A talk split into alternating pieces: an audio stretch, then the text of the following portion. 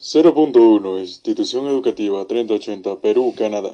Hola mis oyentes, soy Tracy Salas Hidrogo y les hablo en nombre de la institución educativa 3080 Perú, Canadá y junto a mi colega María Minaya los invito a acompañarnos en este recorrido personal sobre el uso de la tecnología con fines educativos durante la pandemia.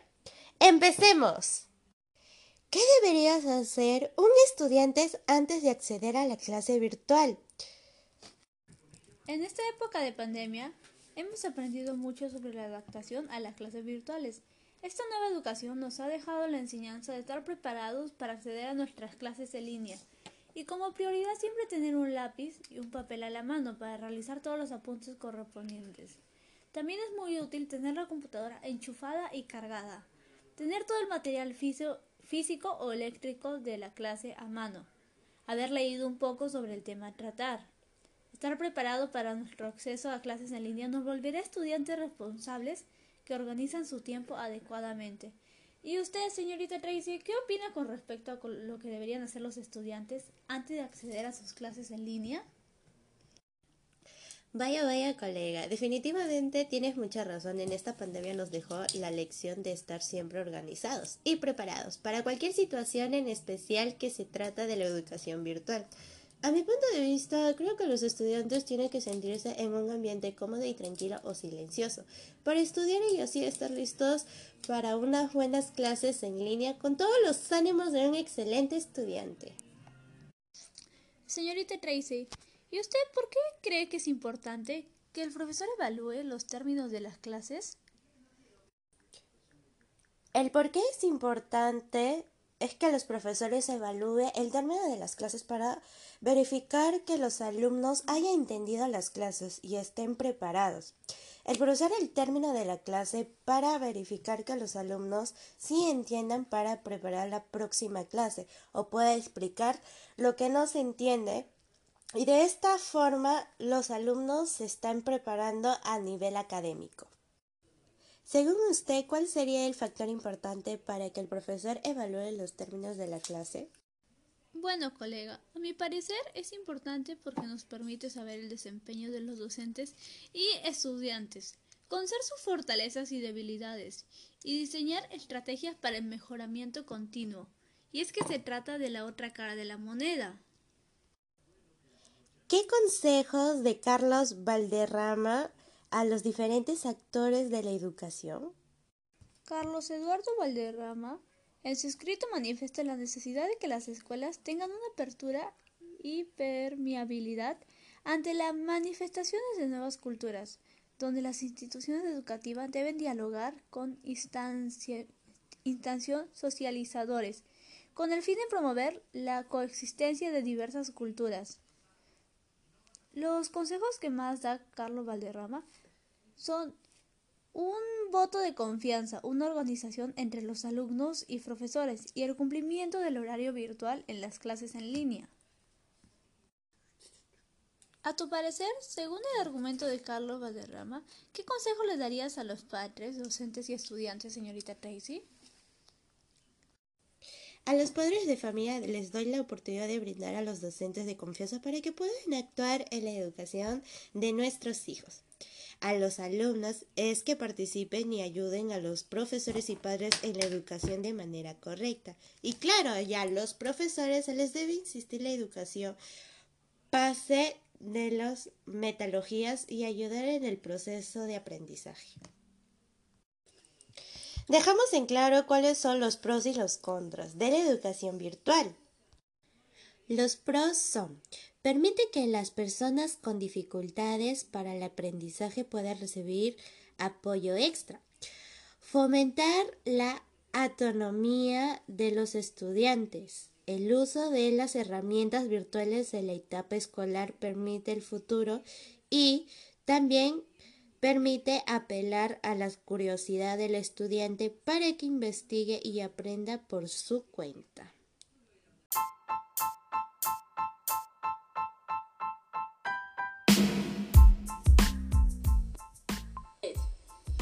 ...0.1 Institución Educativa 3080 Perú, Canadá. Hola mis oyentes, soy Tracy Salas Hidrogo y les hablo en nombre de la institución educativa 3080 Perú Canadá y junto a mi colega María Minaya los invito a acompañarnos en este recorrido personal sobre el uso de la tecnología con fines educativos durante la pandemia. ¡Empecemos! ¿Qué deberías hacer un estudiante antes de acceder a la clase virtual? En esta época de pandemia, hemos aprendido mucho sobre la adaptación a las clases virtuales. Esta nueva educación nos ha dejado la enseñanza de estar preparados para acceder a nuestras clases en línea y como prioridad siempre tener un lápiz y un papel a la mano para realizar todos los apuntes correspondientes. También es muy útil tener la computadora enchufada y cargada, tener todo el material físico o eléctrico de la clase a mano, haber leído un poco sobre el tema a tratar.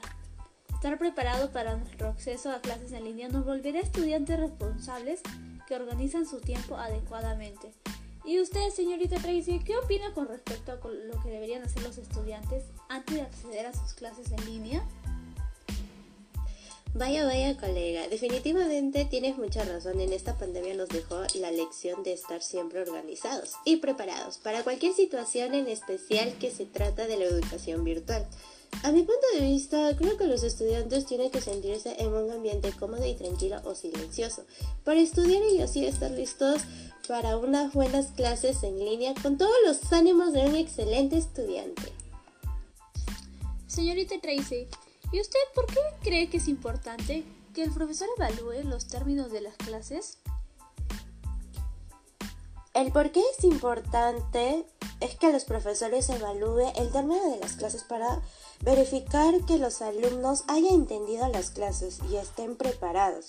El profesor el término de la clase para verificar que los alumnos sí entiendan para preparar la próxima clase o pueda explicar lo que no se entiende y de esta forma los alumnos se están preparando a nivel académico.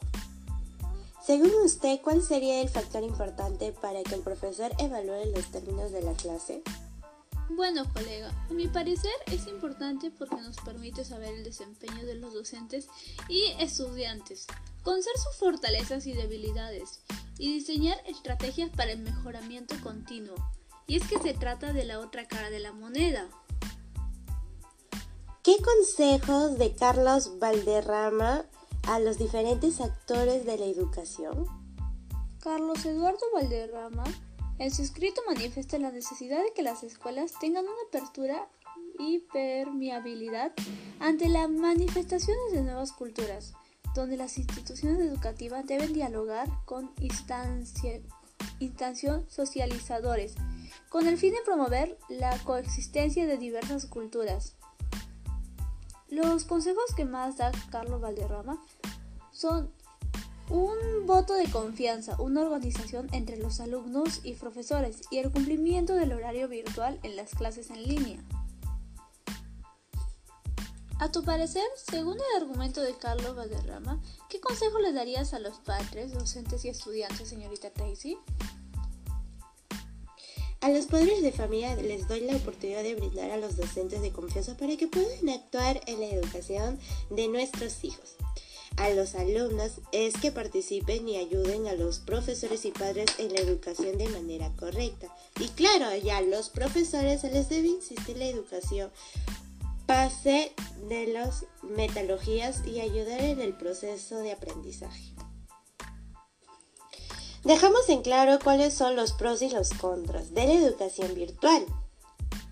Los pros son, permite que las personas con dificultades para el aprendizaje puedan recibir apoyo extra, fomentar la autonomía de los estudiantes. El uso de las herramientas virtuales en la etapa escolar permite el futuro y también Permite apelar a la curiosidad del estudiante para que investigue y aprenda por su cuenta. Efectivamente, pero recuerda que también hay contras. Uno de los contras sería que requiere del compromiso de profesores, papás y alumnos. Si uno de ellos no cumpliría, el sistema falla. Otro requerimiento es la falta de confianza entre familiares y profesores. Otro requerimiento que hemos estado sufriendo muchos alumnos de la pandemia, hasta incluso profesores, es la falta de diapositivos ajenos a la educación presencial como televisores, radio, teléfono o computadoras. Y por último, algunos profesores no contaban con el conocimiento suficiente sobre las nuevas tecnologías y algunos estudiantes se aprovechaban de ello y malograban las clases. Los recursos tecnológicos empleados con fines educativos durante la pandemia en nuestra localidad han sido los celulares, las computadoras, las impresoras y las tablets, que han sido de uso moderado en esta pandemia. Señorita Nancy, usted como estudiante y como persona, ¿cuáles recursos tecnológicos ha empleado durante esta pandemia? Sería muy útil escuchar la opinión de un estudiante. Los recursos que yo he usado es celular porque me ayuda me ayuda mucho en mi aprendizaje y aparte porque tengo ahí todas las aplicaciones que es necesaria para las clases virtuales hoy en día. ¿Y tú como estudiante cómo recibiste la educación remota? ¿A través de qué medio lo recibiste? ¿Y cómo te sentiste con ello? La recibimos de manera virtual a través de los recursos tecnológicos como el celular. En esta oportunidad, ¿qué efectos ha tenido la educación remota en nuestro aprendizaje? Para algunos ha sido fácil porque ya conocían sobre la tecnología y sobre el uso de ello, pero en mi caso ha afectado de manera negativa porque me ha costado mucho adaptarme a las herramientas tecnológicas como lo que era el Drive que no lo usaba antes. Y estoy segura que ha sido el caso de varios, que hemos tenido que aprender desde cero, así como los profesores. Ha sido un reto que ahora hemos superado como estudiantes y como personas. Podría decir que esta educación nos ha dejado mucho que aprender, pero según usted como estudiante, ¿qué aprendizaje con respecto al uso de los TICs te ha dejado esta educación remota? Nos gustaría escuchar tu opinión. Puede ser que al convivir de modo online o hacer responsables y a leer un poco sobre las clases de entrar en ella porque es muy importante estar en las clases virtuales. Nos enseña mucho como en las clases presenciales, pero también nos apoyan también los profesores, los padres de familiares. Ya para terminar este lindo recorrido de la educación remota, en estos años virtuales podemos decir que como estudiantes fue un desafío de adaptación a la nueva normalidad pero es que nos tocó vivir muy jóvenes una pandemia, pero lo superamos a pesar de las dificultades. Gracias por escucharnos el día de hoy. Somos Radio 01 3080 Perú, Canadá y esperemos encontrarnos en la próxima oportunidad. Bye bye.